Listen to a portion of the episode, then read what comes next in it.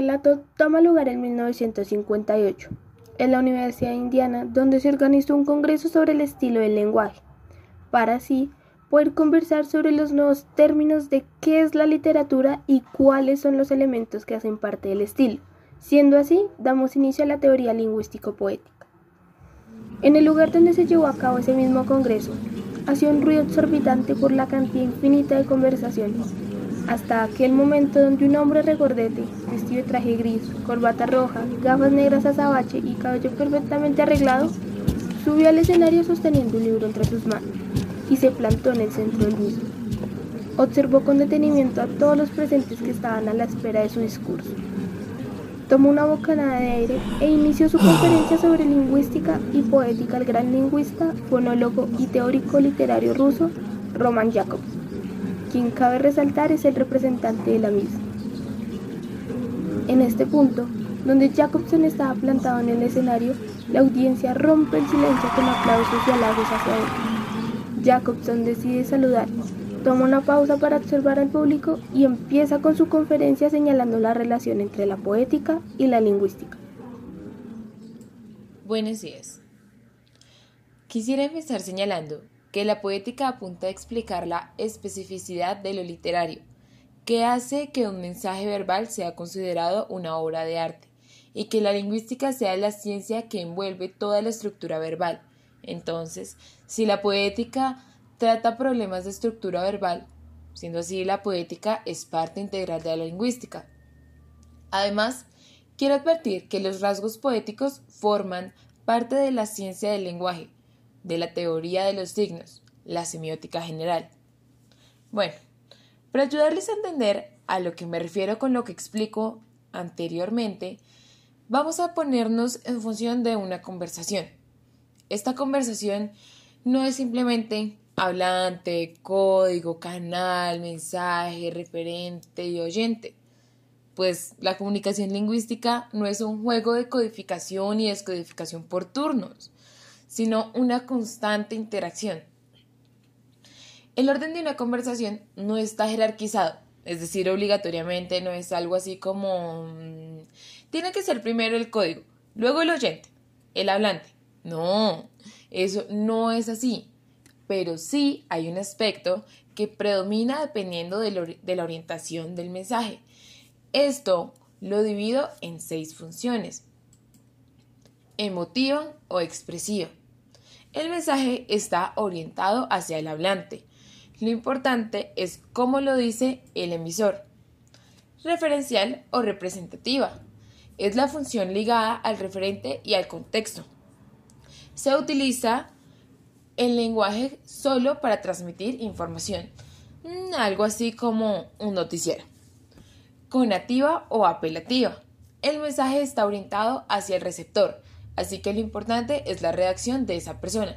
Algo así como llamo a mi mamá y le digo, mamá, Lisbeth está embarazada. Y ella me dice, ¡ay, hijo, qué alegría! Lo importante no es lo que le estoy diciendo yo, sino su reacción fática o de contacto. El mensaje es emitido y su único objetivo es comprobar que existe un canal entre emisor y receptor. Por lo tanto, el mensaje llega con éxito a su destino. Un claro ejemplo de ello es en este preciso momento donde mi voz corresponde al canal acústico, yo soy el emisor y usted es el público, el receptor. Metalingüística es en sí el mismo hecho del lenguaje, utilizar el lenguaje con el propósito de hablar acerca de la propia lengua. Los diccionarios son un claro ejemplo de ello. El rostro de Jacobson se iluminó con alegría. La sonrisa demostraba que estaba entusiasmado de hablar sobre esta función en específico. El público sentado en sus respectivas mesas miraban con asombro y prestaban total atención a aquella situación comunicativa compleja que se estaba presenciando. Cabe resaltar que se necesita alguien que le diga algo a otro y que incluso sea de su interés. Y por último, la función a la que quiero llegar y a la cual es el eje central de nuestra conferencia, la función poética, la cual es interesante por su propia forma. ¿Esto qué quiere decir? Que privilegia la estructura del mensaje, es decir, Hay mensajes donde el factor predominante es el mensaje como tal. También quisiera aclarar, querido público, que esta función es clave para buscar la literariedad en cualquier texto, buscar aquellos rasgos distintivos que se manifiestan en una obra. Digamos, en un texto poético las palabras, la sintaxis, la forma del texto tienen un valor propio, aparte de representar la realidad. Sin embargo, no solo yo he hablado sobre la función poética, los formalistas rusos, el Círculo Lingüístico de Praga y Mukarovsky afirmaban que se toma el mensaje en sí y no la información que contiene el mensaje. ¿Esto a qué nos conduce? A que el elemento central es la forma del mensaje, un mismo mensaje, con el mismo contenido. Puede comunicarse de, diversas formas recurriendo a diferentes palabras, expresiones y o entonaciones. Por otro lado, yo, Roman Jacobson, afirmo que el paralelismo o la recurrencia es la manifestación empírica de la función poética. Los fenómenos paralelísticos y las recurrencias son elementos que tienen una relación clave con la poesía. Por lo tanto, el lenguaje poético es especialmente recurrente, o en otras palabras, repetitivo. Por ejemplo, se me viene a la mente esta pequeña rima de la cual no recuerdo su autor, sin embargo, es un buen ejemplo. Miraba tranquilo a los peces nadar, escuchaba en paz los pájaros cantar, sentía en calma el viento soplar, pensaba sin prisa en ella al andar. El público suelta unas pequeñas risas de ver la forma en cómo Jacobson cita esa rima un tanto infantil. Sin embargo, continúa diciendo.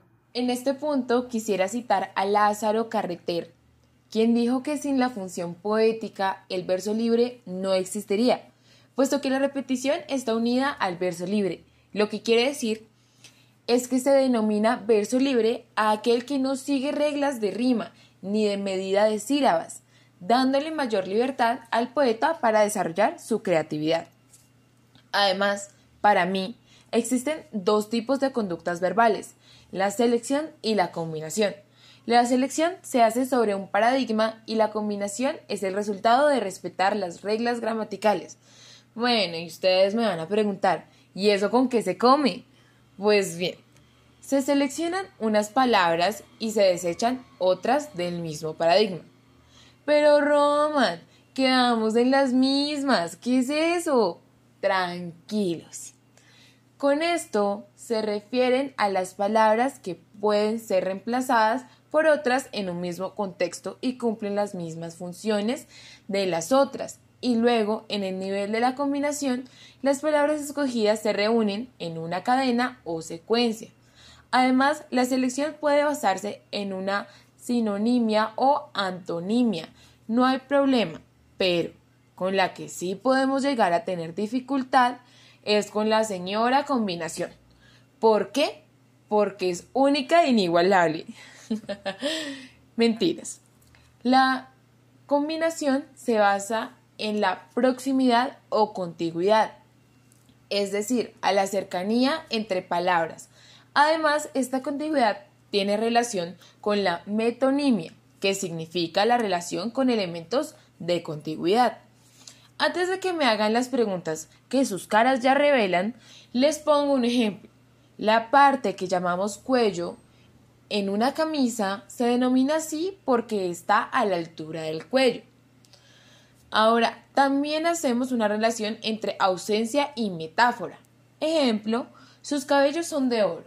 Yo no les estoy diciendo exactamente que tenía oro en el cabello, sino que la chica o chico es rubio y así se la imaginan ustedes, ya que es una relación más subjetiva que objetiva, pues tenemos a llenar espacios. Por otro lado, el lenguaje común suele dejar la selección y combinación una vez usada, pero el lenguaje poético no, pues tiende a retroceder en sus pasos, por lo cual les puedo decir con certeza que la literariedad de un discurso depende de sus recurrencias. Bueno, y en este punto se estarán preguntando, ¿qué es recurrencia en el discurso? No se me alteren, ahorita les explico. Para mí, la recurrencia provoca un efecto estético ya que satisface un extraño deseo nuestro por la simetría.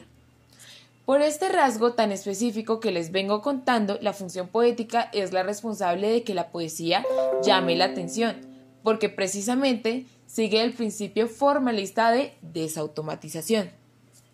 Aunque me gustaría, la función poética no es exclusiva del lenguaje literario, pues también la pueden usar refranes y eslogans publicitarios. De un momento a otro se levantó uno de los hombres que estuvo todo el tiempo prestando total atención al discurso de Jacobson. Era un hombre de gafas oscuras, de traje pulcramente planchado, y sobre su mano sostenía un libro verde donde se leía en letra negra Estructuras lingüísticas en la poesía. Se arregló un poco el cuello de su camisa con su mano libre. Subió la mirada hacia Jacobson y dijo con voz tranquila Samuel Levin. Aunque entiendo tu punto de vista al no poner jerarquías, considero que hay una que se debe hacer, puesto que las equivalencias sintácticas son la base de las otras equivalencias, tanto fonológicas como semánticas. Además, sé que no soy el único que lo piensa. Al terminar sus palabras, Samuel Levin, un hombre de traje gris, gafas negras de marco grueso y peinado un tanto desordenado, se encontraba de pie unas mesas más atrás.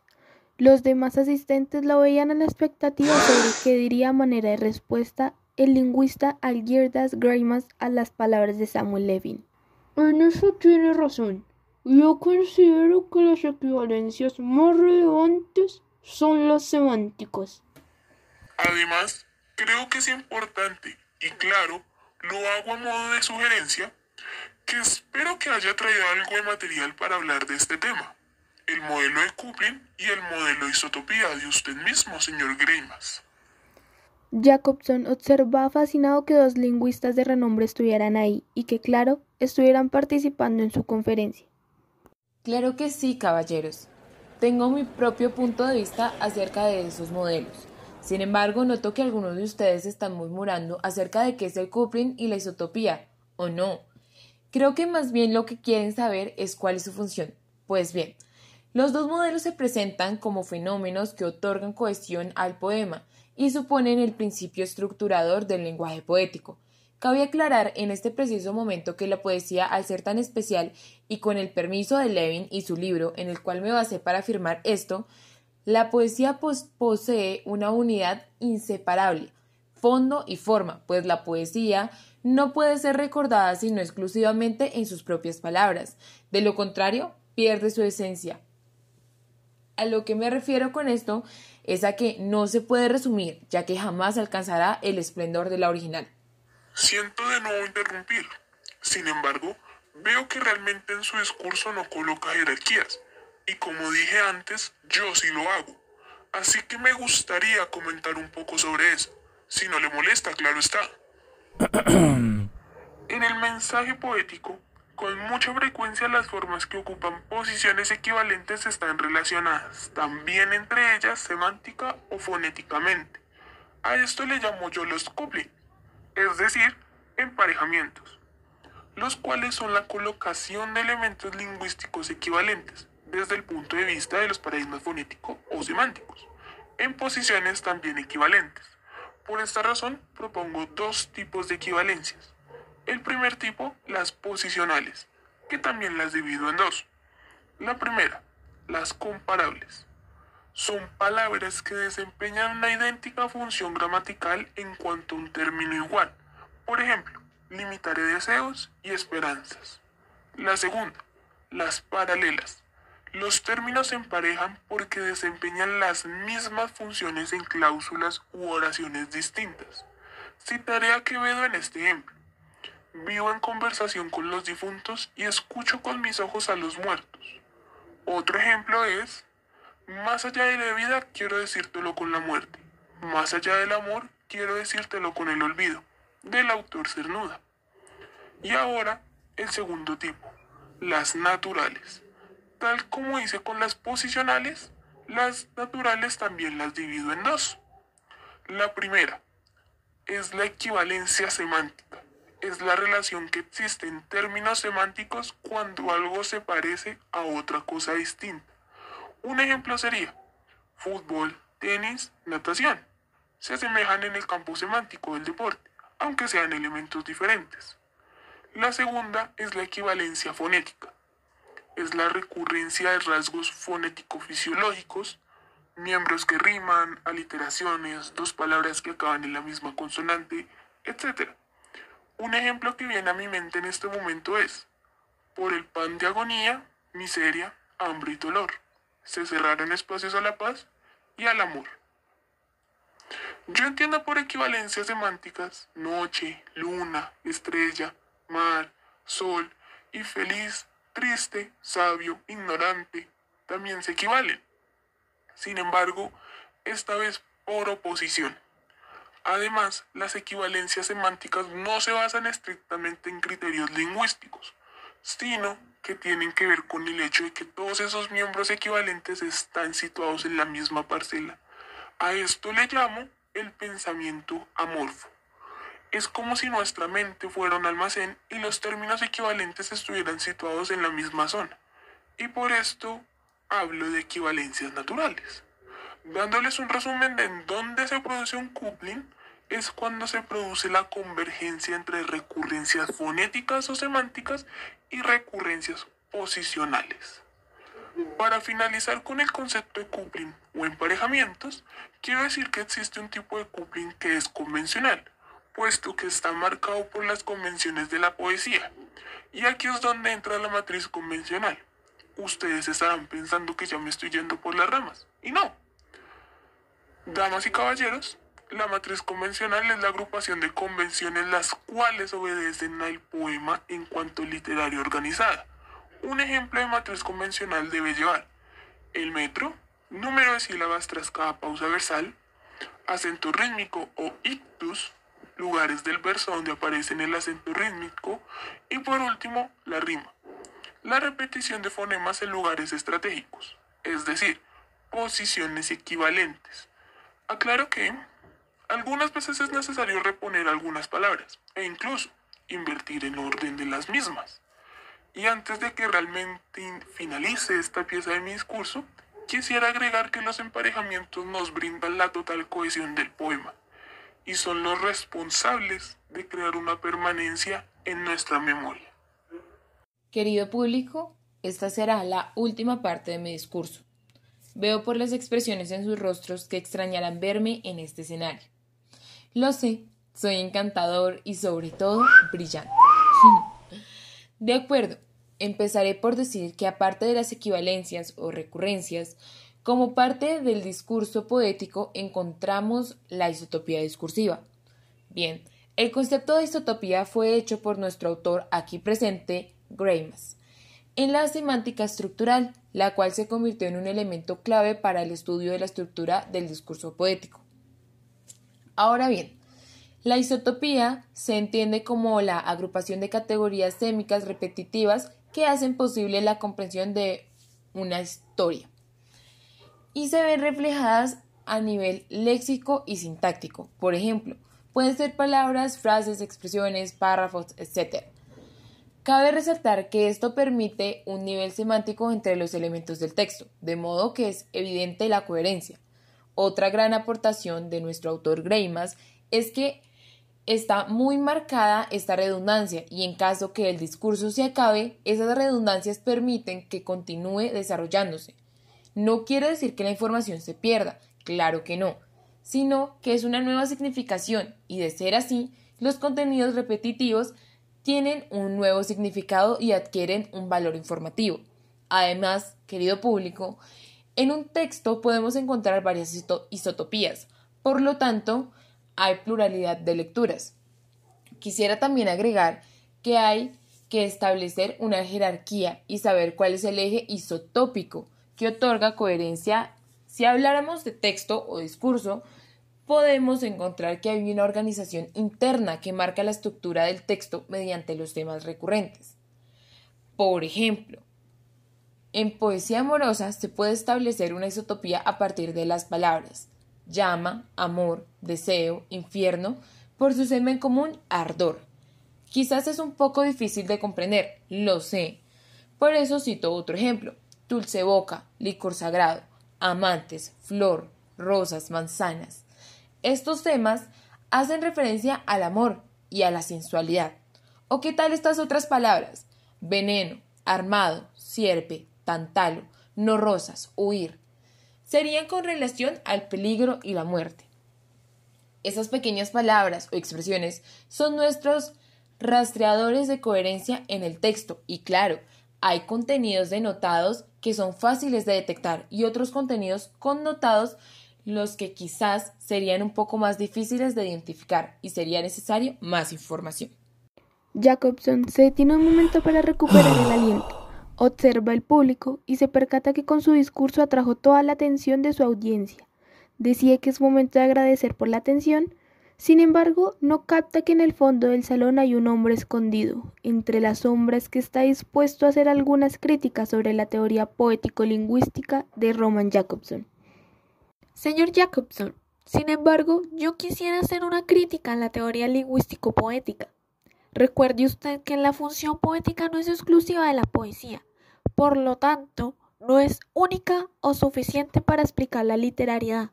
Además, las recurrencias no son el rasgo definidor del lenguaje literario, sino un uso del lenguaje que la poesía comparte con otros tipos de mensajes que si los sumamos conforman un género donde la poesía es una más. Por otro lado, señor Jacobson, también quisiera hacer una observación sobre que un texto no es considerado literario solo por las estructuras del texto, sino que el lector debe conocer el concepto de lo literario y las propiedades literarias en la estructura de un texto. Es cierto, señor, no lo puedo negar. No lo había visto desde ese punto. Eso sería una crítica grave y conduciría a la crisis de la literariedad. El señor misterioso guarda silencio. Esto lo toma Jacobson como el cierre final para su conferencia. Da las gracias a todos los presentes en la sala y el público aplaude con fuerza mientras él baja las escaleras del escenario. Los meseros le ofrecen una copa de vino, obviamente él acepta gustoso y es ahí donde es emboscado por Samuel y Greinas, quienes lo guían entre las mesas para seguir conversando sobre el tema de su conferencia. Siendo así, damos por finalizada la teoría lingüístico-poética de Roman Jacobson.